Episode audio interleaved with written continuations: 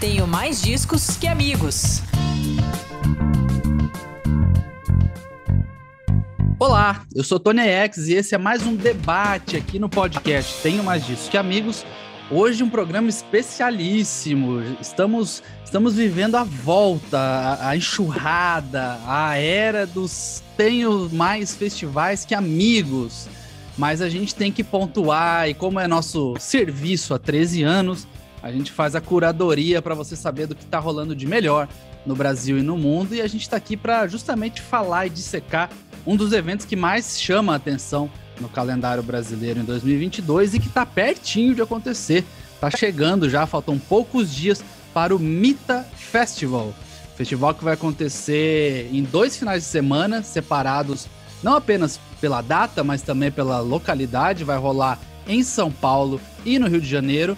São Paulo já tá aí, né? 14 e 15 de maio, sábado e domingo, na Spark Arena. E dia 21 e 22 de maio, também sábado e domingo, no Jockey Club do Rio de Janeiro. Eu tô aqui com o nosso querido Matheus, grande Mateuzinho. Faz que saudade que eu tava de você, Nossa, cara, cara, mas quando eu vi gorilas na pauta, eu falei, eu preciso chamar o Matheus para esse podcast. Pois é, faz tanto tempo que eu nem me lembro mais como me apresentar, mas bom dia, boa tarde, boa noite para todo mundo e tamo aí, né, sendo fanboy desde sempre. É, fanboy de Gorilas, com certeza vai ter muito para acrescentar aqui nesse nosso papo, já que o Gorilas é headliner do Mita Festival. Matheus, que agora está vivendo em São Paulo, está vivendo a vida adoidado, indo a shows.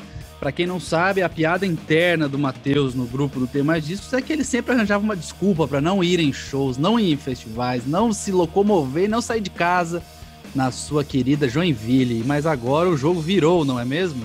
O jogo virou, cara. Nossa, é o Matheus novo. Ano novo, vida nova, sabe? É, a gente faz as resoluções e agora tá tudo muito mais fácil, né, cara? Essa cidade aqui é frenética, no bom e no mau sentido. É. Mas é muito show acontecendo o tempo todo. É, e muito show acontecendo o tempo todo, graças à vacina contra a Covid-19. Se não fosse isso, estaríamos todos ainda trancados em casa até que tivéssemos outra solução para a Covid-19. Então, ainda bem que veio a vacina, está todo mundo vacinadinho. Eu tive a experiência de passar pela Covid há poucos dias, inclusive quem acompanha o podcast aqui, resumo da semana e tal, viu que eu fiquei de fora. Foi Covid e com três doses no braço, ainda assim, fiquei ali alguns dias que não foram nada legais. Então, cuidem-se todos todo mundo que está indo a evento, aí vá com responsabilidade, na medida do possível use máscara. Não, não passou, gente, não é um pós-pandemia, não vamos chamar de pós-pandemia, porque ainda não é. Uh, falando sobre o Mita, a gente vai dissecar principalmente a parte que nos pertence mais, a parte, né, música, curadoria, é, a parte editorial da coisa. Queria deixar aqui já para quem está ouvindo esse podcast e já vai anotar agora, pega o caderninho, anota aí. A gente tem um cupom de desconto para ingresso do Mita, 20% de desconto, TMDQA no Mita. TMDQA no Mita. Corre para lá, página de ingresso. Você pode acessar a página de ingresso também com o nosso encurtador. Você pode entrar pelo tmd.qa barra Mita site Mita Site, tmd.qa barra Mita Site, ou na Eventim, tá lá a página de venda de ingresso do Mita. A hora que você for comprar o ingresso, vai ter uma opção lá de desconto chamada Desconto Amigo. Você aplica o TMDQA no Mita, você ganha 20% de desconto.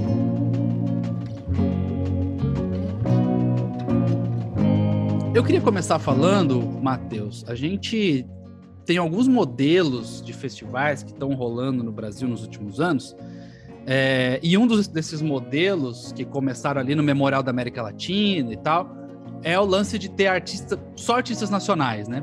É, fazer eventos muito grandes com line-up 100% nacional. Que até outro dia parecia uma coisa impossível, né? Se você não falava num festival com headliner gringo, a galera meio que torcia o nariz, falava, ah, não. Mas o, os festivais ficaram tão populares e a coisa foi crescendo tanto que vieram, veio esse modelo, veio o modelo também só de artista internacional, que é o clássico, assim, né? E aí, ah, parecia que tinha que colocar um ou dois nacionais só para para constar como abertura. E o Mita faz um híbrido, né? Faz uma mistura disso. É um evento que tem eventos nacionais, é, shows nacionais, desculpa, bem interessantes, bem interessantes mesmo. ao mesmo tempo e que tem atrações internacionais. Antes da gente dissecar aqui, eu queria que você falasse um pouquinho, queria essa tua opinião, e você que agora volta a frequentar shows, vai frequentar festivais e tal, como é que você tem visto esse panorama de eventos e como é que você vê esse modelo do Mita?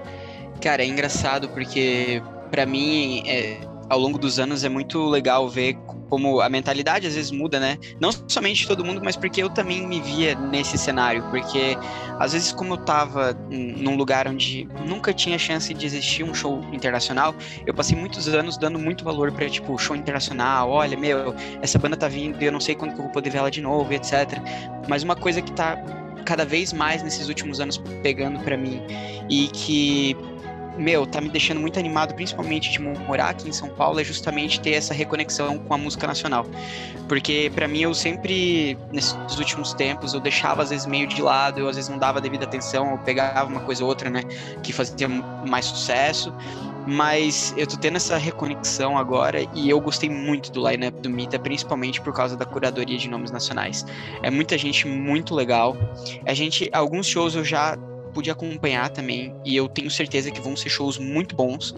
Então, eu acho legal que tá tendo esse movimento de retorno, por assim dizer, de poder dar mais essa, é, essa valorização para nossa música. E eu vejo isso muito da galera também que tá indo nos shows. Porque tu vê assim que cada vez mais a galera meu, jovem tá ficando antenada, né, em alguns artistas que estão surgindo, a gente tá criando aí mini cenas e microcosmos ali de artistas colaborando e tudo mais, e tá sendo muito legal poder fazer parte disso, né, acompanhar como fã.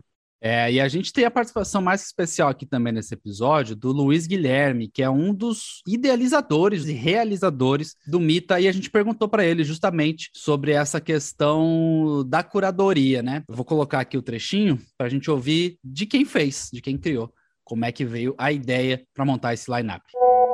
Salve Tony, salve todo mundo do Tem Mais Discos. Queria primeiramente agradecer a vocês pelo convite, estar participando desse podcast. Também dizer que é um prazer enorme estar aqui com vocês. Então, a ideia do Mita surgiu há uns cinco anos atrás, né? ainda não como Mita, a ideia basicamente era desenvolver um festival próprio. Nossa produtora já tem uma experiência na produção de grandes festivais, enfim, desde a década de 90 o Luiz Oscar produziu o Hollywood Rock, depois em 2013, 2014 o Circuito Banco do Brasil, que foram dois projetos que tiveram que ser descontinuados por questões internas, eles levavam os nomes dos patrocinadores, então não puderam continuar. E aí naquele momento a gente identificou que havia um gap no mercado, principalmente aqui na cidade do Rio de Janeiro, onde a gente tem o Rock in Rio que acontece a cada dois anos, enfim, então realmente havia um espaço no mercado para a entrada de um novo festival de porte médio, grande, enfim, com atrações internacionais, tudo isso. A ideia de fazer essa dobradinha, né, produzir o evento nas duas cidades, Rio e São Paulo, foi inspirada no Hollywood Rock, principalmente. Foi um êxito, enfim, um festival que teve um êxito enorme e um modelo que a gente vê pouco, né, sendo feito e que a gente identificou que, enfim, era, era, uma, era uma realidade, né? A gente vê tantas turnês internacionais de artistas que vêm e fazem seus shows, enfim, em cidades distintas na mesma turnê, aqui no país. Então, por que não um festival, né? Por que não viajar e levar a nossa experiência, enfim, nosso conceito, nosso posicionamento para outras cidades? Então, foi basicamente assim que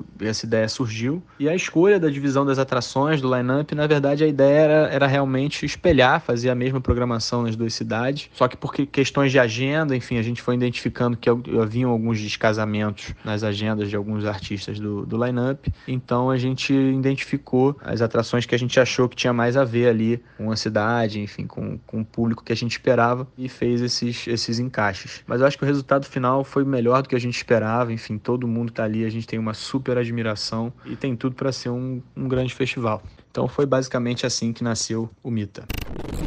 Além disso, Mita, como uma primeira edição, ele apareceu e veio ao mundo muito numa vibe de compartilhar no Instagram ideias de 3D, de como vai ser, o lounge, o lugar, o Jockey Club no Rio de Janeiro é lindo, o, a Spark Arena em São Paulo é uma novidade, então além disso, né, além de primeira edição vai ser uma novidade também o local onde acontece, e a gente também perguntou para o Luiz Guilherme é, como é que eles idealizaram isso, assim, porque até, né, esqueci de falar, mas falando aqui, MITA significa Music is the Answer, então, música é a resposta. E é um festival que surgiu na pandemia. Ele foi idealizado ali na pandemia para quando passasse a fase mais aguda, a resposta para os nossos problemas fosse a música. E aí eu perguntei para ele, ele falou para a gente como surgiu a ideia dessa resposta através da música e também a respeito dessas experiências que você que for lá até o Mita vai ter. O conceito mita, na verdade, ele foi se desenvolvendo, esse conceito da música como resposta, ele foi se desenvolvendo é, ao longo desses cinco anos de conceituação. Para a gente foi algo muito natural, né? A gente, enfim, tem a música no sangue, no DNA, vive disso. Imagino que para vocês também a música sempre foi a resposta. E a gente sabe que para muita gente é também, né? O festival, na verdade, ele é um ambiente poderoso de conscientização, enfim, o palco é um ambiente poderosíssimo, né? De você prender a atenção de alguém e passar uma mensagem, enfim, seja de conscientização, seja de qualquer coisa. Então a música é isso, né? Ela tem esse poder. E o mais legal é que cada um tira da, da música, enfim, a sua própria conclusão, a sua própria resposta. Cada um extrai da música seu próprio sentimento, né? Aquilo que, enfim, que sente. Então, esse conceito foi se desenvolvendo de uma forma muito natural. Depois desses dois anos de pandemia, realmente, olhando para trás, a gente percebe que a música, além de tudo, ela pode ser a resposta também, né? Nesse momento agora de reencontros, enfim, esse momento a gente rever as pessoas, estar junto, curtir, dançar. A música tem esse poder de unir as pessoas, acima de tudo. Então, ter a música como pilar principal desse projeto, para deixar absolutamente livre, sem nenhum tipo de amarração. A gente está falando aqui de música, então a gente está falando de uma diversidade é, enorme, enfim, de sonoridades e musicalidades. E é um conceito que permite isso, né? Nos deixa totalmente livre para fazer essa mistura, enfim. E a gente procurou exatamente buscar essa diversidade na construção do line-up. A gente tem, enfim, artistas ali em diferentes estágios de carreira, diferentes gêneros musicais, enfim, faixas etárias diferentes. Enfim, a gente tenta atender a um público super diverso também nesse sentido. Fazer essa mistura era realmente o nosso DNA. E ali realmente a música é realmente a experiência principal do nosso projeto e balizou toda a construção, enfim, desde as ações que a gente está fazendo junto aos nossos patrocinadores, como por exemplo a gente tem aí previsto agora um lançamento de dois artistas do lineup que a gente juntou para fazer uma, uma música inédita, exclusiva, que vai ser lançada na, na plataforma da Deezer. Além disso, também a Deezer vai escolher dois artistas que estão aí despontando para abrir o palco Deezer nos dois dias de evento. Então, venham pro Mita de peito aberto. De nossa parte, a gente está comprometido em entregar um grande festival, enfim, com apresentações incríveis. Né? Todos os artistas, não só os internacionais como os nacionais, estão vindo com seus shows completos, todo o seu aparato técnico, tecnológico, enfim. Então, podemos esperar realmente grandes apresentações, né? principalmente depois desses dois anos de paralisação. Então, vai ser um momento realmente para a gente lavar a alma. De nossa parte, como produção, a gente entende que para que a experiência dos presentes seja uma experiência fluida, enfim, para que a jornada do cliente seja uma jornada fluida, a gente precisa ter um serviço de excelência. Então, de nossa parte, é isso que vocês podem esperar: bares, banheiros, enfim, todas as áreas do festival. Um, um ponto positivo que as nossas duas praças escolhidas, tanto no Rio e São Paulo, nos permitem né, seguir alguns pilares do, do projeto, como, por exemplo, serem locais abertos, enfim, solares, para que a gente realize um festival diurno. A Spark Arena em São Paulo é um local novo, né, muita gente não conhece, mas é um local super bem localizado, que fica ali na Marginal Pinheiros, na Vila Leopoldina. Muita gente conhece aí em São Paulo Arca, que é um espaço de eventos, principalmente de música eletrônica. Muitos eventos de música eletrônica acontecem por lá. E a Spark nada mais é do que a área externa da Arca, um local que a gente vai inaugurar e que também, enfim, assim como o Jockey aqui no Rio de Janeiro, que é um local que tem uma natureza muito exuberante, os principais cartões postais da cidade é, podem ser vistos ali do festival, mas em São Paulo também tem essa liberdade, a gente parte da Vênus é to totalmente arborizada, enfim, então também traz esse conceito de ser um festival diurno, solar, um espaço com mais de 100 mil metros quadrados, nos permite receber todo mundo com muito conforto. Bom demais, né, Matheus? Mas melhor ainda é a gente mergulhar nesse line-up glorioso do Mita Festival. Eu vou deixar o Gorilas por último, porque o nosso ouvinte, né, com certeza absoluta, vai ouvir uma, uma um depoimento emocionado de Matheus sobre o Gorilas, mais é, emocionado barra jornalístico, né, Matheus? Tenho certeza absoluta. Com certeza, totalmente imparcial. é, imparcial. É fanboy, mas não muito. E eu queria começar. É, vale lembrar que o, o mito é dividido, né? Como eu falei, São Paulo e Rio de Janeiro. Algumas das atrações tocam em São Paulo, não tocam no Rio e vice-versa.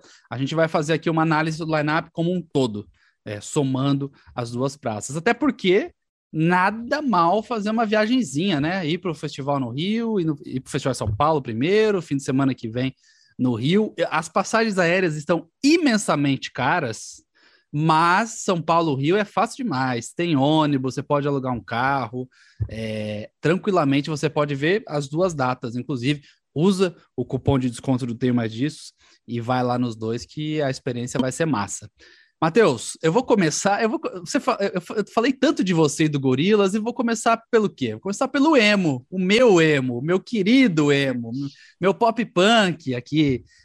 Uma das atrações é a queridíssima Dai, que foi é, artista do mês do Tenho Mais Discos em 2021.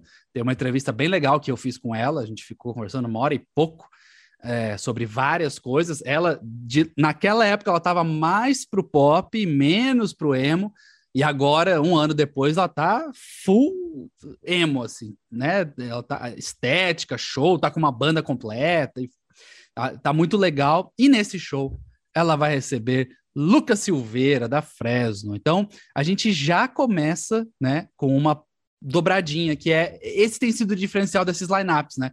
Eles não só colocam artistas nacionais 100%, ou enfim, boa parte de artistas nacionais. Eles põem shows exclusivos e convidados. Com certeza. Cara, eu tô bem ansioso, porque assim, eu, eu tô acompanhando, tá sendo muito legal acompanhar, é, de certa forma, essa ressurgência aí do, do emo, do pop punk. Tá sendo interessante. Eu, eu já falei algumas vezes, a gente já conversou várias vezes os nossos grupos, etc. Nem tudo funciona, mas o que funciona, quando funciona, dá aquela sensação bem boa, assim, né? Aquela nostalgia agradável. É, eu gosto muito do, do trabalho da Dai que eu tô ouvindo ultimamente, e eu acho que o Lucas também tá num momento muito bom da carreira. Então, eu acho assim que essa parceria tá rendendo frutos. Eu tô ansioso para saber como é que vai ser esse show, mas principalmente porque são dois artistas é, arrisco aqui dizer, não quero chamar ninguém de velho, tá? Mas são, assim, gerações um pouco diferentes. São gerações são... bastante diferentes, Matheus. O Lucas, é, ó, a, o valeu, Lucas obrigado. postou um vídeo esse final de semana, ele lá berrando na grade do show da Fresno, e a filha dele agarra ele pela perna.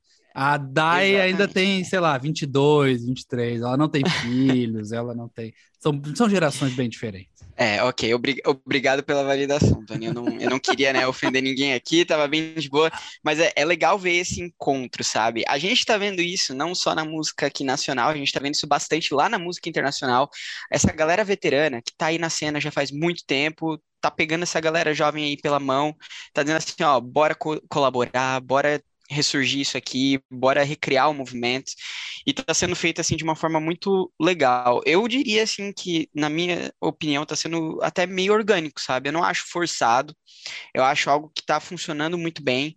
E, cara, para mim é só o começo isso é o que me deixa assim muito animado para acompanhar esses os artistas novos, esses shows, porque acaba muito indo assim de você conquistar o público, e eu acho que esses dois têm um potencial muito grande de entregar sempre algo que aí ó, não não faz cara feia, Tony, algo conceitual, mas ao mesmo tempo tipo que conecta, que envolve e que deixa a galera bem animada. Sim, sem dúvida alguma, sem dúvida alguma, Matheus. Aliás, esse, esse, essa diferença de gerações reflete, se reflete nesse podcast aqui. Acho que a diferença de Dai para Lucas não é muito diferente da minha para você, por exemplo. Aliás, terei, né, serei papai em breve, inclusive, também. Ô, louco, é... Obrigado. Fingindo que não sei, né? É, não... isso. É. Fingindo que a gente já falou sobre isso várias vezes. A gente segue nos encontros, e aí tem dois encontros muito legais também. Já começa uma outra vibe dos festivais, até porque é o estilo mais popular hoje em dia, entre a molecada e entre quem é fã de festivais, que é o hip hop, e a gente tem um desses encontros é baseado no hip hop, Coruja BC1 e Larissa Luz. Coruja BC1 que lançou também um dos melhores discos, né? Dai foi artista do mês 2021, Coruja BC1 estava na nossa lista com 50 melhores discos nacionais de 2021, assim como a Dai. O Coruja BC1 lançou um disco muito, muito, muito bom. É a vibe MC da crioula, assim, é o rap que não é puramente rap, tem muito MPB, tem muita, muitas outras coisas aí. O o disco chama Brasil Futurista. E, enfim, tem participações especiais que vão desde o Lúcio Maia, da Nação Zumbi, até a Larissa Luz, que canta numa música chamada Aconteceu. Lucas Silveira também participa de uma música do último disco da Dai. Então, esses encontros foram pensados também conectados com discos que saíram no ano passado e refletem muito a música ali no período da pandemia, né? E a outra participação também, a outra duplinha que a gente vai ter aí, uma duplona, aliás, Alice Caime convida Maria Luísa Jobim. É só sobrenome. é só sobrenome pesado, né? Cara, nem, nem fala, cara. Esse, você tava falando antes ali, né, de dar a viagenzinha, né, de, de dar um pulinho ali no, no Rio de Janeiro. Eu vou falar, esse é um encontro que eu, tá, eu tô muito animado para saber no que vai dar, porque são dois nomes, assim, realmente de peso. Tanto da parte ali do. Eu sei que o, o Coruja e a Larissa eu vou poder assistir. A Alice, infelizmente, com a Maria Luísa Jubi eu não vou poder ver, né? Porque é no Rio de Janeiro. Mas eu, tô, eu gosto muito dessa onda dos festivais de juntar essa galera. E poder, assim, conectar dois mundos e poder assim, dá um gosto diferente dos fãs, né? Para eles poderem ver alguma coisa diferente, às vezes sair conhecendo artistas que eles não normalmente conheceriam. Vale lembrar, obviamente, que Maria Luísa Jobim é filha de Tom Jobim uhum. e Alice Caime é neta de Dorival Caime. Então, assim, é...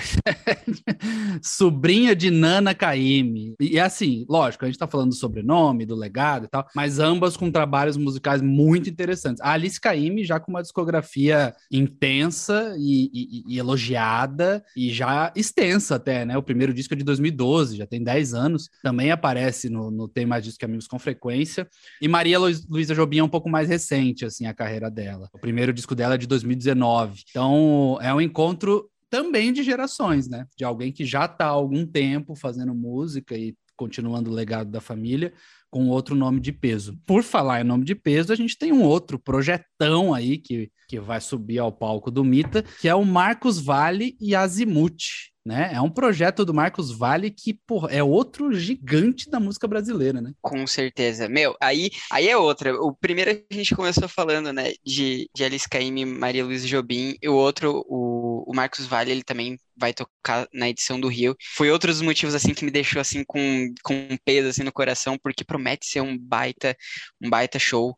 Todo mundo que eu conheço que já assistiu, já teve a oportunidade de ver ao vivo, falou que é muito bom mesmo vale muito a pena. Meu, o Marcos tem aí uma carreira, meu, invejável. Completamente Não, o Marcos Vale tem 78 anos de idade e tá na ativa desde os anos 60, né? Então, é um dos principais nomes da história da MPB.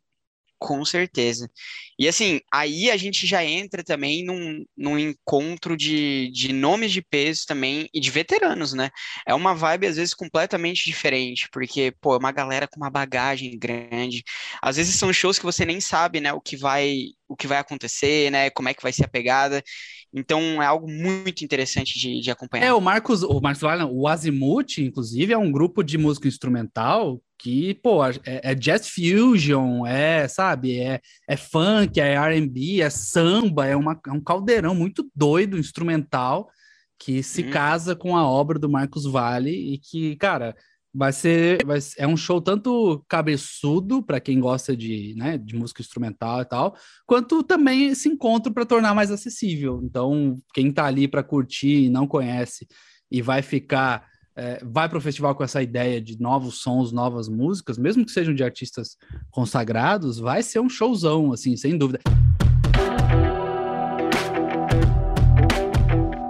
E aqui vale mais uma ressalva sobre o Mita, né, Matheus? Que o Mita, diferente de outros festivais que anunciam line-up, coisa mais linda no Instagram, 50 atrações, olha só, tudo no mesmo dia, meu Deus, vou poder ver tudo isso.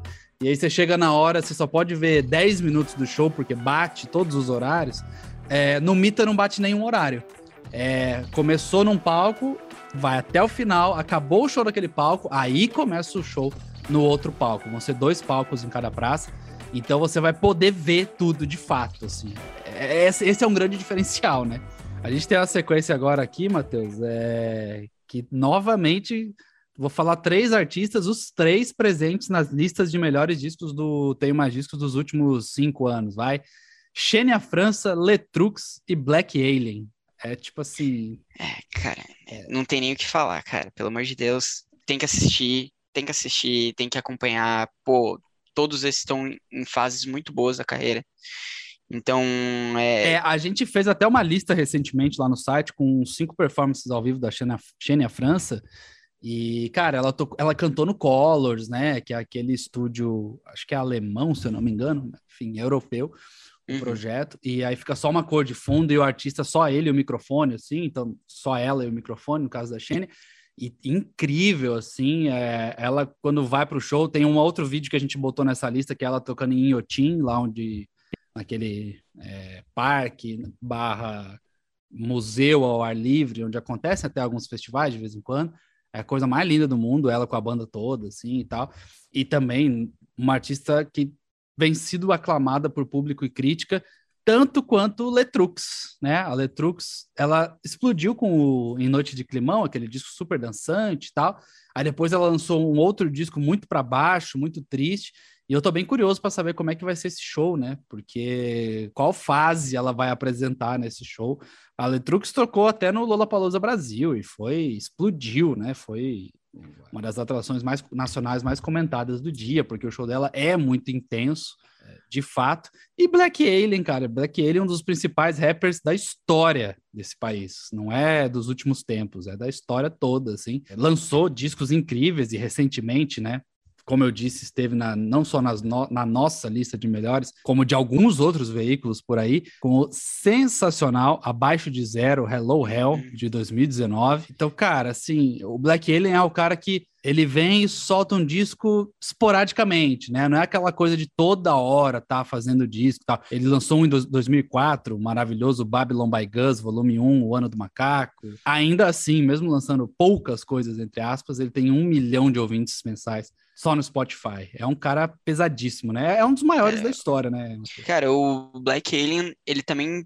Eu acho que isso vem vindo também de mais uns anos para cá, mas ele tá conversando muito legal, não somente assim no papel dele como veterano, mas também com a galera jovem, cara. Por exemplo, o meu, o meu irmão é um que, que ouve também direto e que curte muito. Então, tá sendo legal ver principalmente porque o hip hop ele é um gênero musical um pouco mais é, jovem comparado com vários outros. Ele surgiu muito recentemente e ele ainda continua se desenvolvendo muito ao longo dessas últimas décadas, desses últimos anos.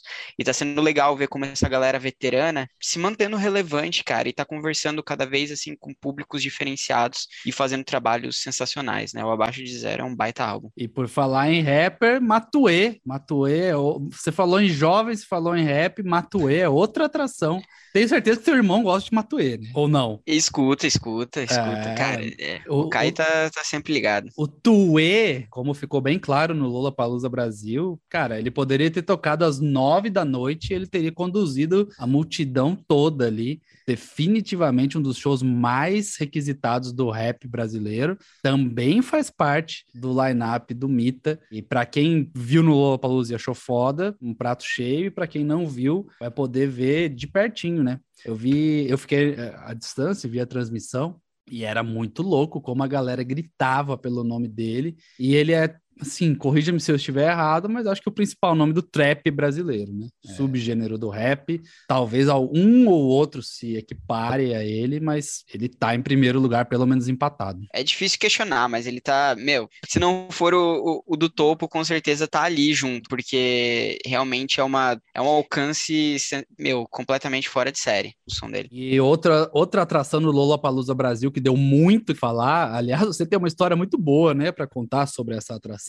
João, que já era um artista grande, né? Ele é um artista com números bem relevantes nas plataformas digitais. Se eu falei que o Black Alien tem um milhão de ouvintes, o João tem quase 4 milhões de ouvintes mensais no Spotify. E, e, uma base de fãs muito fiel, muito, muito, muito fiel. E essa base de fãs, junto com o showzão dele no Lollapalooza, tudo isso junto fez com que ele explodisse, né? A galera começou a falar, eita, quem, quem que é João? Quem, como é que eu não vi esse cara? A ponto dele esgotar quatro datas em São Paulo, 8 mil pessoas cada data no Espaço das Américas, 32 mil ingressos vendidos. Ele vendeu mais ingressos que muito time de futebol aí para partidas importantes, Matheus. E vai fazer Quer alfinetar um... algum? Quer alfinetar algum, Tony? Agora é a tua chance. É, é, por exemplo, o Santos, tadinho. O Santos que não tem nem, não tem nem essa população suficiente. Brincadeira aos amigos santistas, desculpa Mano Brown aí, tô brincando. Mas o João vai fazer show no Mita e definitivamente é um dos que vai fazer mais barulho também, assim. E eu sei que você tem uma história boa para contar aí, né? Depois do... O que aconteceu depois do Lola Palusa com você, tua, com a tua companheira Nossa. e com o João? Ah, cara. Nossa, nem fala, cara. É assim, ó, é, eu vou falar, o, o João eu conhecia mais de nome mesmo, e porque, cara, às vezes as pessoas do círculo de amizade falava, mencionava, ó, oh, tá tocando, tá, tá bombando aqui, etc. Mas o Lula foi o primeiro ponto, assim, onde eu falei, ok, não sei qual é, eu vou no show, assim, completamente é, sem ter uma noção do que esperar. E eu lembro que a minha primeira memória foi que, assim, eu tava saindo de um show que rolou no palco onde ia ter Jão, e eu ia para um outro palco que ficava do lado ali no Lollapalooza. Quando deu 30 segundos que eu tava caminhando de um palco pro outro, eu olhei para trás, eu virei pro meu amigo e falei, cara, é impressão minha ou no palco do João tem um polvo gigante sendo montado? E aí a gente começou, assim, a já se pensar assim, pô, cara, vai acontecer alguma coisa nesse show. E aí a gente foi e assim, foi aquele típico show perfeito de Lollapalooza, que é aquele assim, ó, fim da tarde, aquele sol perfeito, aquela multidão de gente cantando sem parar, assim, todas as músicas. Foi algo assim, é mágico. E aí foi tão bom que quando a gente voltou para casa depois, a, a, minha namorada, ela simplesmente começou a ouvir Jão sem parar. E até hoje, semanas depois, volta e meia, se eu deixo o, a JBL ali na mão dela, assim, ah, coloca alguma coisa aí pra tocar, não dá mais, cara. É Jão, é Jão. e ela, tipo, olhou o line-up e ela falou assim, pô, não vai ter Jão em São Paulo. E ela já tava triste é, por causa disso também. Então, assim, ó, gente do Rio, aproveitem. Vão no show, assistam, porque é um baita show. O, é. o João, ele é muito showman. É. é. assim, é um, é um show pop muito bom. Muita gente comparando ele com Cazuza. Inclusive, ele faz cover de Cazuza no show. Então, acho que não dá para deixar passar essa oportunidade mesmo. Antes de chegar ali nos principais nomes, começam a ficar ali, já até na comunicação do evento, eles mudam a fonte e tal. A gente tem outra dupla que apareceu aqui na lista de melhores discos do ano, em posições bem altas, inclusive.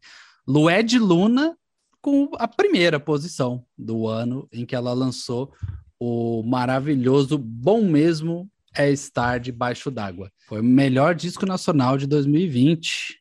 No Tenho Mais Disco que Amigos, na nossa lista com os 50 melhores álbuns daquele ano. Antes de seguir na, na, nas próximas atrações, não esqueça, cupom de desconto TMDQA Nomita, você pode usar lá na hora de, de fazer o checkout na, no site da compra de ingressos. E também a gente tem uma palavrinha do Luiz Guilherme, um dos realizadores do Mita, falando justamente sobre como eles colocaram essa coisa de não bater horários e como isso foi importante para a experiência que eles querem oferecer no festival como um todo. A ideia de ter dois palcos alternados, sem nenhum tipo de horário conflitante, foi balizada no nosso conceito de música e resposta. Basicamente, a gente não quer que nenhum presente perca nenhuma resposta, né? A gente tem a música realmente como a experiência principal desse projeto, então a gente escolheu fazer dessa forma, enfim, onde todo mundo vai poder assistir todas as apresentações. Os dois palcos são construídos próximos, não, não tem longas distâncias a serem percorridas, enfim, então a gente tem um intervalo entre os shows, é o tempo suficiente para as pessoas irem ao banheiro, enfim, pegar pegar uma bebida, dar uma descansada e se posicionar para o próximo show. Então acho que isso foi um ponto positivo, um acerto nosso, né, de poder trazer aí uma, uma possibilidade de todo mundo assistir a todos os shows. Basicamente foi isso. A gente tem também indo para a parte mais do topo ali, a gente tem também Marina Senna, que apareceu na nossa lista de melhores discos do ano também. Marina Senna, que ficou muito marcada pelo hit por suposto, mas que o disco dela de primeira apareceu na nossa lista e que acabou de sair também num vinil bonitão da Noise, né? Vinil vermelho, vi muita gente compartilhando, a galera que é assinante do Noise Record Club. Marina Senna, que é um dos casos que ela só toca em São Paulo, ela não aparece no lineup do Rio de Janeiro. Então você vai poderá ver o show dela, Mateuzinho, assim como também poderá ver o show da incrível Lineker. Dois aí dos shows que eu mais estou ansioso para assistir, tá? Lineker porque, meu, sem falar, o, o álbum dela do do ano passado, tá muito bom. E eu já vi, né, ela fez alguns shows, eu acho que recentemente aqui em São Paulo, e eu vi stories de alguns amigos, e parece estar tá com uma produção sensacional, parece que tá, assim, com uma banda muito impecável, então eu tô muito, muito ansioso para assistir. E Marina Senna, principalmente porque foi, assim, algo que veio do nada, né? Também ela tá, assim, eu acho que permeando que ela fez o sucesso mais, assim, na época em que a gente ainda não tava tendo shows, me salve Foi. a memória aí. E agora ela tá, eu acho que, tendo que lidar com, com todo esse nível de sucesso repentino e ao mesmo tempo ter que trilhar, né, o caminho de, tipo, meu, aprender às vezes a, a fazer um show de pop, assim, de peso para um público enorme. E eu tô muito ansioso porque eu não consegui ver no, no Lollapalooza e estão falando muito bem também desse show. Então são dois aí dos shows que eu mais tô ansioso para assistir, né, dessa galera aí. É, eu tenho certeza que também é um dos shows que a maioria das pessoas está ansiosa para assistir, e esse toca nas duas praças, é Marcelo D2. Não só porque o D2 é um dos principais nomes do rap nacional, mas como também ele tem se mostrado muito, muito, muito ativo nos últimos anos, né? Porra, o show que ele fez com o Planet Ramp, ele tava nos Estados Unidos, foi chamado de emergência lá pro tributo ao Taylor Hawkins, pro show que substituiu o show do Foo Fighters, né? Mais do que um tributo ao Taylor Hawkins, foi um show que substituiu o show do Foo Fighters. Ele foi chamado às pressas, tipo, ó, você não quer fazer um show com o Planet Ramp aqui? Ele voltou dos Estados Unidos, fez, e vale lembrar que Black Alien fez parte do Planet Ramp, né? Hoje em dia ele não tá na banda, hoje em dia o Benegão tá junto com o Marcelo D2 e tal. Formigão, que é o baixista também clássico, tá na banda e tal. Black Alien fez parte do, do, do, do Planet Ramp. Então pode ser que tenha um feat aí que não tá no cartaz, mas que se acontecesse ia ser genial, né? Marcelo D2 e Black Alien. E entra muito naquele ponto que a gente tava falando, né? De, de unir as gerações, de certa forma. Porque a gente tava falando aí, por exemplo, de Matue, de, de Coruja, assim, né? Essa galera que tá permeando ali, entrando ali no mainstream, e a gente tem dois nomes, Black Alien e Marcelo D2, que são, cara, dois grandes veteranos e, e totalmente old school, mas que ao mesmo tempo souberam se manter relevantes ao é, longo Marcelo assim, D2 passou a pandemia carreira. gravando disco com os fãs na Twitch, né? Total, cara. E são discos muito bons. E tá sendo. É. é. muito legal ver como eles evoluíram nesse sentido, né? De poder seguir, né, as, as, não necessariamente seguir os trends, mas tipo poder absorver todas essas mudanças no gênero é. que estão acontecendo e fazer isso com maestria, cara. Eles são veteranos muito experientes. É, é isso. O Marcelo D2 até adotou uma estética diferente. A capa do disco já é uma coisa colorida, assim, é uma parada que se conecta com, com o que está acontecendo.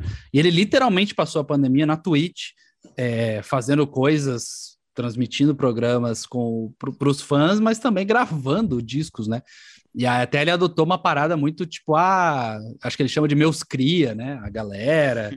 E, e, adotou uma coisa de tipo, essa aqui foi feita com vocês, foi feita assim. É, o disco de 2020, assim, Tocam os Meus Tambores, também tá na nossa lista. Aliás, esse line-up todo é só de, de artistas que tiveram nas nossas listas nos últimos anos, né? Impressionante. O, o disco de 2020, o Assim Toca os Meus Tambores, tem justamente nisso de conectar com a galera nova, né? Tem Jussara Marçal, BK, Baco do Blues, Anelise Assunção, Rodrigo G, Russo Passapulso, do Baiana System, Dom L, outro gigante, né, da, do, do, rap, Jonga. Então, o Marcelo D2 podia ficar numa, num limbo ali de ficar soltando as coisas dele só, passou longe disso. Então, vai ser um show interessante também. Esse essa próxima atração que eu vou falar, quando a gente for escrever a respeito, eu confesso que eu não conhecia. E aí eu dei uma sacada no som e é uma mistura muito, muito, muito doida, muito interessante de funk, soul, jazz, tem um pouco de hip hop também. E é um artista solo. Ele e sua guitarra fazem um monte de coisa. Tô falando do Tom Misch, que é um artista britânico de Londres, jovem, tem 26 anos de idade e uma discografia bem, bem, bem recente. Disco de estúdio, estúdio mesmo. Ele lançou o primeiro em 2018 e aí em 2020 ele lançou uma parceria com o Youssef da Yes que é um baterista de jazz britânico dos melhores, assim. O, o, disco saiu pela Blue Note, que é tipo, né, a gravadora referência quando a gente está falando de jazz. Então é um cara que traz jazz para as massas, né? Ele torna acessível uma coisa que normalmente é mais cabeçuda. Sim, é, tá aí um, um show que eu tô muito ansioso para para experienciar, porque eu também não conhecia, e aí eu quando eu fui ouvir, eu vi assim, meu, eu acho que eu peguei qual é a vibe dele, mas aí eu vi uma outra música era uma outra. Aí eu vi outra, é uma outra vibe completamente sim, diferente. Sim. Então tu tem tipo ali o R&B, tu tem o funk, tem ritmos brasileiros também. Os gringos não falam muito disso, mas algo ali que lembra um, um sambinha, uma bossa nova.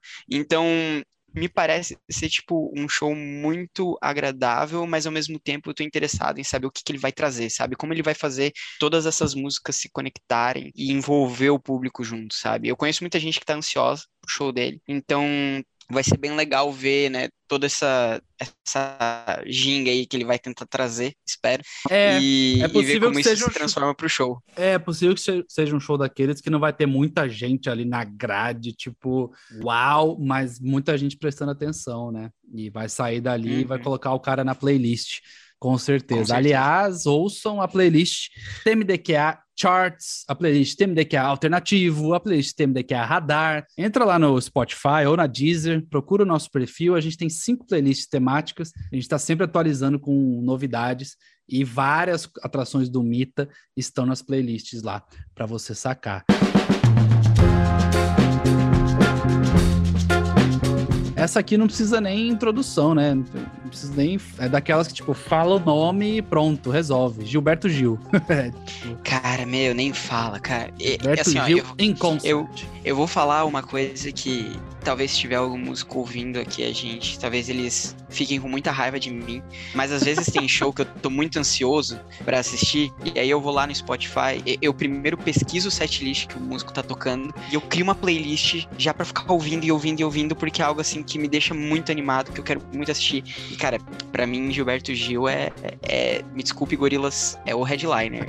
para mim, o que eu quero ouvir, algo que quando eu me mudei aqui para São Paulo, eu falei assim, ó, tem alguns artistas que eu quero, quero todo jeito assistir. Um deles era Gilberto Gil. Meu, e assim, ó, se você não, não conhece tanto. Assim, conhecer todo mundo conhece, né? Mas se quiser ter uma experiência, pô, no YouTube tem muito show dele gravado. E você vê que, meu, é, um, é uma aula sempre. É, é algo maestral. É sempre uma banda muito, muito boa. São sempre setlists muito diferentes, muito inusitados. Tem coisa que é própria dele. Às vezes ele faz algumas versões de outros artistas também. Então, eu acho assim que vai ser a aula do, do Mita, vai ser o show, vai ser a apresentação. Para não falar que a gente só tá elogiando o Mita aqui, pô, o nome do Gilberto Gil embaixo do Two Door Cinema Club do The Cooks, não, não, não, não. É, fica, não, fica a reparação aqui do tema de É, cara, não, não dá. Essas oportunidades, é, a gente fala aqui, tem gente que meio que, ah, deixa passar e tal, mas mesmo se você não, não é muito fã, assim, vá, a experiência é bem transformadora, bem transformadora, tipo, de música ao vivo, né? É uma experiência de música ao vivo que você, quando vê, passou o show, porque você está imerso ali na apresentação. Ele lançou o Ok, Ok, Ok em 2018, que é um ótimo disco, né? Tem Yamando Costa, João Donato, Roberta Sá, um monte de participação especial. Em 2020, ele lançou um disco ao vivo com Baiana System. Eu tava na gravação desse show em Salvador, chama Gil Baiana ao vivo em Salvador. E são só sete músicas, mas é tipo assim, algumas colaborações entre Baiana System e Gilberto Gil. Então tá ativo aí e vai estar tá no festival. Eu brinquei falando sobre a ordem, mas assim, tudo bem, né? Eles poderiam estar tá na terceira linha, não tem problema. São duas das mais importantes bandas indie barra rock alternativo dos anos 2000, 2010, né? Two Door Cinema Club e The Cooks. Dá para falar que esses nomes também, para a galera que é do indie, do rock alternativo, se você fala os nomes, pronto, já resolve também. Você não precisa muitas apresentações, né? É, total. E assim, são duas bandas. Eu ia falar assim, indie das antigas, mas não é antiga, antiga, mas é antiga minha época. Aí eu, aí eu que posso falar, é, é da minha época. É, o indie das antigas da minha época é, sei lá, Pixies. é, então, é, existem aí gerações diferentes, mas, pô, são, vão, prometem ser bons shows. Eu não, eu não sei se o The Cooks vai trazer a turnê que eles estão fazendo lá fora. Eles estão fazendo, se eu não me engano, uma turnê comemorativa do 15º aniversário do primeiro álbum deles. Hum. Que é basicamente, assim, cheio de hits. Então, é, para quem curtia a banda antigamente, quem tá ali é, na dúvida, etc., vale muito. Eu acho que tem um bom potencial de ser um show muito, muito legal. E, cara, Tudor Cinema Club, para mim, dispensa, assim, né, comentários. Quem conheceu na época ali, quem tava ouvindo quando rolou ali aquela virada de, de década ali para 2010, com todas aquelas bandas indies mais dançantes surgindo, o Tudor Cinema Club definitivamente foi uma das que teve mais destaque. Eles fazem sons muito agradáveis, muito legais. É e eles são animada. muito, muito, muito simpáticos no palco. É tipo assim, você olha, eu, eu vi no Lola Palusa e você sabe, né, Matheus, que eu sou punk, emo, etc. Indie nunca foi a coisa que mais me, me, me captou, assim. Mas eu lembro que eu vi no Lola Palusa e eles eram tão, eles estavam tão felizes em estar tá fazendo o que estavam fazendo, um sol desgraçado. É, e eles são, eles, são, eles são britânicos, né?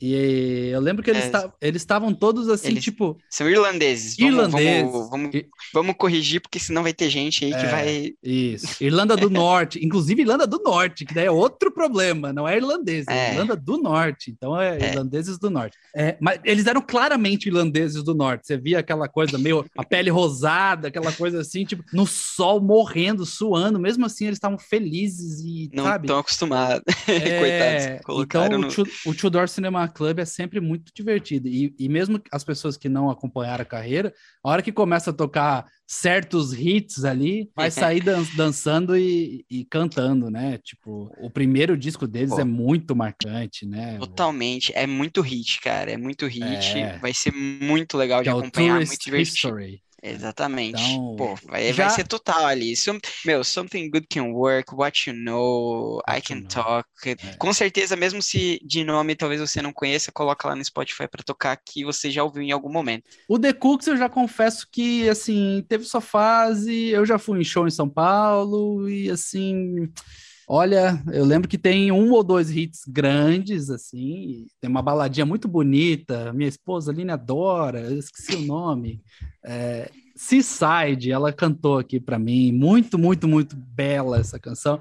Mas o show é muito assim, tem um, dois hits, aí quando passam os hits, as pessoas ficam meio, ah, o que está acontecendo aqui? Vamos, vamos ver como vai ser no Mita, vamos ver como vai ser no É, Mita. quem sabe o fato de ser a turnê do primeiro disco aí anime é, mais a galera, no é. sentido de puxar os hits e puxar o que a galera tá, gosta de ouvir, né? O que a galera cresceu ouvindo aí. Pode ser, pode ser. E aí a gente chega na última linha do cartaz, ou a primeira, né? A última na nossa ordem, a primeira linha na, na ordem de cima para baixo, a gente tem Rufus do Sol. Essa, tal qual o Tom Misch, essa era uma outra atração que eu não conhecia, conheci por causa do anúncio do Mita, é, e é um projeto australiano de Sydney, mais especificamente, voltado à música eletrônica. Eu dei uma procurada, eu fiz uma matéria sobre, aí eu fui dar uma procurada e tal. Eles são daquelas bandas de música eletrônica que tem visuais absurdos, assim. Todo o clipe parece um, um curta-metragem, é muita produção mesmo, que eu imagino que eles vão apresentar isso no Mita. E tem um vídeo maravilhoso, entra no YouTube, coloca Rufus do Sol. É o primeiro que aparece aqui para mim, mas se quiser colocar Joshua Tree especificamente, é eles tocando no deserto de Joshua Tree, lá na Califórnia, nos Estados Unidos, final de tarde, sabe? Aquela luz assim, meio azul, meio laranja, e eles estão tocando mesmo, assim, tem um baterista e tal. Me surpreendeu bastante, assim. Eu não sei como vai ser o show, eu não sei qual vai ser o nível de produção que eles vão trazer para cá, mas esses vídeos são bem, bem, bem impressionantes. Então, quem já tiver no aquecimento pro Mita aí e quiser dar uma olhada, entra no YouTube e dá essa sacada. Eu não sei se você chegou a ver, Matheus. Então, o Rufus foi uma dessas bandas que, é, meu, eu não lembro agora o nome daquele efeito que tem. Sabe quando você nunca ouviu falar de alguma coisa e de repente quando você ouviu falar parece que tu vem em qualquer lugar, em todo lugar? Foi com eles comigo, porque eu não conhecia, eu fui pesquisar, eu ouvi, eu curti que eu ouvi, e aí do nada parecia que toda vez que eu prestava atenção eles estavam aparecendo em outro lugar. Tanto é que esses tempos aí, eles ganharam um Grammy, né? Eles ganharam um, um, um Grammy para melhor Sim. gravação de dance e eletrônica. Sim. Com a música chamada Live. E aí, meu, foi a hora assim que eu também falei, pô, real, os caras, tipo, muitas vezes você vê essas bandas que não são tão naquele eixo Estados Unidos, Canadá, Reino Unido, e às vezes a galera não, não tem, assim, esse mesmo essa mesma atenção, mas os caras estão lá, velho, estão fazendo baita show, estão trazendo um bom trabalho e estão ganhando Grammy com isso. Então, vale a pena dar aquela conferida. Essa, essa é a graça. Primeiro eu ia fazer uma piada, né? Eu ia falar que esse lance que você ficou, você pensa numa coisa e depois começa a ver em todo lugar, isso aí se chama Facebook monitorando teus dados e, ou Google monitorando teus dados e botando ads. Exatamente, é, é possível também que seja, cara. Não, brinca, brincadeiras à parte, essa é a graça do, do festival, né? Porque se não fosse um cartaz de festival, que você foi impactado por causa do Gorilas, primariamente, uhum. aí do lado do nome do Gorilas tem Rufus do Sol, o que, que é isso? E aí, um mês depois, eles ganham um Grammy, você fala, ah, olha aí, tá vendo? Não, não veio é. do nada. Então, é, para mim, esse é uma, uma das partes mais legais dos cartazes de festival, assim, porque você começa, por mais que você nem preste atenção, fica o nome na tua cabeça à medida que você vai lendo ali, né? É legal você, tipo, pegar esse, que, cara, não, não dá para você acompanhar tudo que tá acontecendo e tudo que tá lançando o tempo todo. E aí, às vezes, essas coisas escapam. E é legal quando você, tipo, se ressintoniza com, com o que tá acontecendo. Então, olha, tipo, pô, real, teve isso aqui que eu não acompanhava, não conhecia, mas que existe e que aparentemente é muito bom. E é. aí é uma oportunidade de você conhecer alguma coisa nova.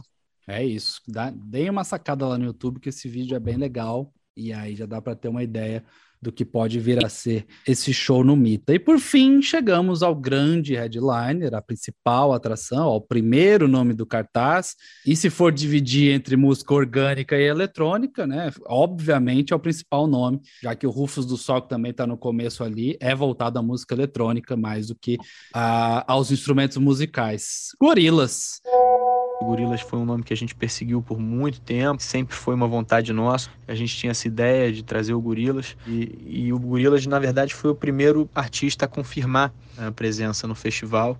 A partir dele, a gente realmente conseguiu cravar ali uma data de, de, de execução. Depois que o Gorilas confirmou, a gente, enfim, foi buscar o, o, o restante do line-up, a construção do restante do line-up. Então, se eu tivesse que escolher um fio condutor, seria o Gorilas nessa edição, com certeza.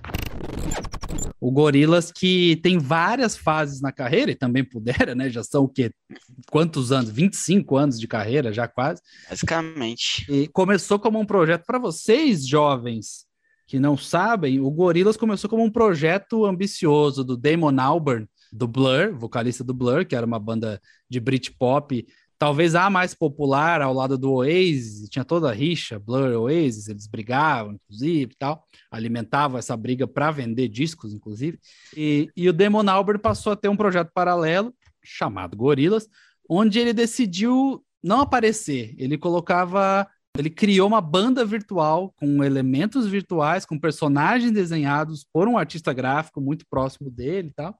E aí essa primeira fase do Gorilas é isso, né, Matheus? É tipo assim, as pessoas sabiam quem era, mas era uma coisa meio, ah, olha só, essa banda virtual, quem que é, o que que tá acontecendo? Os shows e as apresentações eram com grandes telões, onde ficava aparecendo os bonequinhos e tal. Só que nos últimos anos mudou muito, né? Esses, sei lá, nos últimos 10 anos, o Damon Albert encabeçou, encabeçou o projeto de fato, à frente, com a persona dele, a figura dele, a imagem dele, e, e, cada vez mais colaborativo, né? Se você procura, procurar vídeos do Gorilas no YouTube, você vai encontrar apresentações que às vezes ele nem aparece, ele tá lá no fundo, assim, tipo, como dono da, da festa, mas tem um milhão de rappers à frente, cantoras, corais, é, se apresentando. Então, o show do Gorilas que vem ao Mita, imagino eu, seja nessa vibe, né? A vibe grande banda, muitos músicos, muitos instrumentistas e tal, mas ainda tem alguns resquícios lá da coisa do, dos anos 90 lá, de, do eletrônico e da, do personagem virtual, né? Foi algo tão bem feito, né, na época que, meu, criou os personagens, os os clipes eram todos, né, em, ao redor do, dos personagens, contando alguma história, e essa história, ela era muito assim, ela permeava, era uma história contínua da banda. Tanto é que o Gorillaz lançou até é, almanac, livro de histórias, contando, assim, todo esse trecho, assim, essas coisas que eram grudadas pelos clipes da banda. E o negócio foi tão bem feito e foi tão envolvente que até hoje, quando eu falo de Gorilas às vezes para alguém, a pessoa fala assim: "Tá, mas o Gorilas vai fazer show, mas não é uma banda virtual, vai ser o telão, tu vai ver os personagens". E aí o, o Demo Albarn, ele no começo realmente fez bem esse trabalho de tipo se abster, né, ir pro background e deixar o projeto ter essa vida própria. Dá para ver que ele também trata o Gorilas, principalmente recentemente, você vê isso. Ele trata muito o Gorilas como um projeto colaborativo. É basicamente um veículo onde ele pode chamar quem ele quiser para gravar o que ele quiser, para que daí no final não importa muito, porque a, a, alma daquilo é digital, são personagens. E o, o, o Gorillaz ele ficou um tempo parado ali por 2010, 2011, eles pararam depois do Plastic Beach do Fall, e a banda ficou no limbo ali por uns sete anos, eu acho, seis, sete anos. E muita gente não sabia exatamente qual seria o rumo, se ia ter um outro álbum, o que, que ia acontecer. E aí, aos poucos, o Damon Albarn resolveu reativar o projeto. Ele veio com aquele Humans, que é um álbum gigantesco. Na, na época do lançamento, não pegou muito com a galera, assim, porque é, a galera que gostava do Gorillaz das antigas não gostava porque tinha muita colaboração, e aí a galera, às vezes, nova não, não, não conectou muito também. E parece que, ano a ano, o Damon Albarn vem pegando pegando mais o jeito da coisa e ele vem assim tentando remontar o Gorilas para tentar trazer uma nova versão daquele Gorilas clássico. E eu acho assim que a cada álbum que eles vêm lançando depois do Humans, eles vêm cada vez melhor. E o, o último deles, que foi basicamente o aquele Song Machine, que era para uhum. ser um projeto que começou assim, eles iam lançar uma música de cada vez, e aí veio a pandemia, então assim, as ideias casaram. Foi muito legal ver tudo que tá acontecendo. E, meu, o Song Machine, ele junta, assim, desde a galera. É, novamente, o negócio de gerações. Você tem Robert Smith do The Cure, você tem Beck, você tem, tipo, uma galera que. Tony Allen, né? Um pessoal que já tá aí. É, né, no caso Tony Allen, coitado, rest in peace, mas que já tá aí, já faz, tipo, décadas e é muito veterano, e ele alia isso com uma galera jovem, então, pô, é, chamou aí, de certa forma, Saint Vincent, que é uma, uma, uma pessoa que tá, faz pouco tempo, né, relativamente falando aí na indústria, Slow Tie, o Earth Gang, né, as Sim. garotas do Shy, o JPEG Mafia, então ele tá fazendo muito bem esse essa, essa junção da galera mais antiga com a galera mais nova, e ele tá sabendo repaginar isso de uma forma muito legal para envolver todo mundo, todos os públicos. E o show deles, pelo que eu tô vendo, assim, dos set lists e tal, tá bem legal. Meu, tem os hits, tem alguns deep cuts, assim, que, que a galera, assim, que é fã mais antiga vai curtir também. É muito focado, assim, é, de uma forma geral, em fazer uma análise total, assim, da carreira do Gorillaz. Então, e eles até, inclusive, começaram a tocar umas músicas novas. Então, é capaz de vir álbum novo por aí. E o Damon Albarn tá dando gostinho nos shows. Então, se você for lá assistir o show, vai ter esse pedacinho aí de, de conteúdo bem legal para acompanhar. É, para quem quiser sacar, o, é, o Gorilas já está em turnê pela América do Sul. Exatamente. Já tocou no dia 28 de abril no Uruguai, no dia 30 de abril na Argentina, Argentina dia, 3, dia 3 de maio, essa semana agora. Que é hoje, quando a gente está gravando esse podcast. É, é hoje. É, é, tocou no Chile, ou irá tocar, e é um show com 21 músicas. O, o, da Argentina foi 21 músicas, deixa eu ver aqui o do Uruguai. Nossa, o do Uruguai, 28 músicas. 28 Exatamente. Músicas. O, o, show da Argentina, que foi mais curtinho, o final veio ali a, a, as duas últimas músicas, Feel Good Inc. e Clint Eastwood. As, os dois grandes hits da primeira fase ali, né? Do, do, do começo, da fase é, personagens, etc e tal. Então. Total. É isso. São músicas de várias fases da carreira. Tô olhando o set list aqui. O show do Uruguai, que teve mais músicas, teve música do Demon Days, do Plastic Beach, Gorillaz, Song Machine, é, Humans, The Now Now, teve tipo de, de, quase tudo, basicamente, né? Música da carreira solo do Damon Albarn também. Então você já pode dar uma sacada. Quem quiser ver, entra no site setlist.fm. Coloca Gorilas lá e você vai ver qual é o setlist que tem rolado nas apresentações da banda. Lá no site no temasdiscoamigos.com a gente fez uma lista com vídeos, é, cinco vídeos incríveis, assim, shows lendários. Eles se apresentando em premiações, tipo Brit Awards e tal, como, como robôs, não, como personagens né, gráficos, e também shows recentes, show inteiro em festival, na íntegra e tal, completinho, 2017, 2018, com o Demon banda, banda ali, viva, carne e osso. Então, tem para tudo. Acho que a gente fez uma análise bem detalhada do Mita 2022, festival que é um dos destaques na programação, nessa volta da programação ao vivo. É, novamente, se você for comprar ingresso agora, garante o seu desconto de 20% usando o cupom TMDQA no Mita e divirta-se. Vai ser bem legal, tá chegando. A gente está bem ansioso para ir lá cobrir, estar no evento de perto e trazer tudo para vocês. Matheus, obrigado pela participação, cara. Sempre um prazer tê-lo aqui.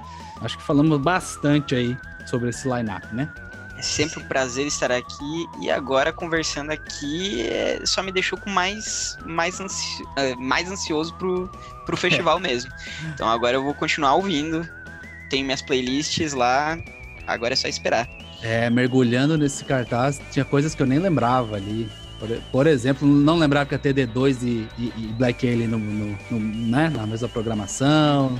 Não lembrava que ia ter é, Maria Luísa Jubim, Alice Caymmi, Marcos Vale com o Azimuth. Putz, na hora que a gente foi dissecando, realmente veio à tona a vontade de ver todos esses shows bem de perto. Garante seu ingresso para o Mita. A gente volta na sexta-feira, no final de semana, com o resumo da semana. Esse foi o podcast Tema Disque Amigos. Acompanhe a gente. Siga o arroba podcast TMDQA no Instagram, o arroba TMDQA também no Instagram. E a gente se fala nas próximas. Um grande abraço. Tchau.